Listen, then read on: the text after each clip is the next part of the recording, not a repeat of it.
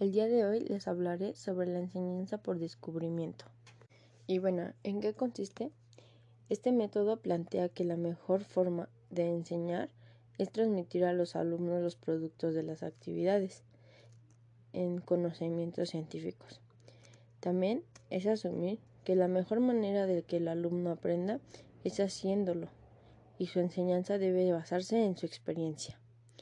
Esto les permitirá investigar y reconstruir los principales descubrimientos para que la metodología didáctica sea más potente para la propia metodología de la investigación.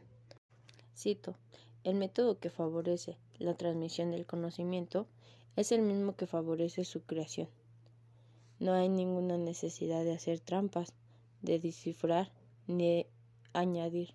Todo conocimiento, por riguroso y complejo que sea, es transmitible, usando el propio método científico, con las mismas dudas, los mismos errores y las mismas inquietudes. Y ello es además independientemente de la edad y formación de los destinatarios del conocimiento. Dejo de citar. Wagensberg 1993. En otras palabras, la mejor manera de aprender algo es descubriéndolo o creándolo por ti mismo, en lugar de que otras personas lo hagan y que sean las intermediarias entre uno y el conocimiento. Cito Piaget.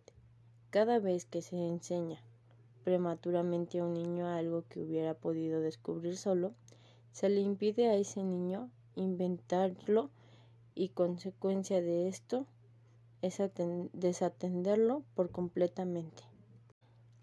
Dejo de citar. La enseñanza debe estar dirigida a facilitar este descubrimiento por los niños y por las personas.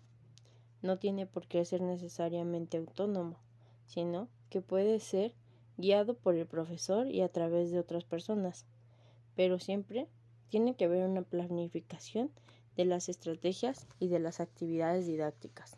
Música